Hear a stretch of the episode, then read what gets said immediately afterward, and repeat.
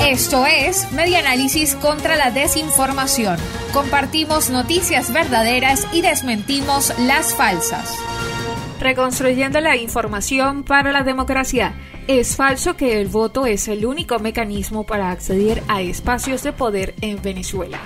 Jorge Rodríguez, actual presidente del Parlamento respaldado por el gobierno de Nicolás Maduro, tomó el micrófono frente a las cámaras de BTV el 21 de noviembre y dijo lo siguiente. Una demostración poderosísima de que el pueblo de Venezuela expresa sus opiniones, sus decisiones respecto a quienes quieren que los gobiernen en el ámbito regional, en el ámbito local, municipal, como es la elección del día de hoy y en cualquier ámbito de los que existen en nuestra Constitución, se expresa por la vía del voto. Es el único mecanismo que existe en Venezuela para poder acceder a espacios de poder, dijo Rodríguez.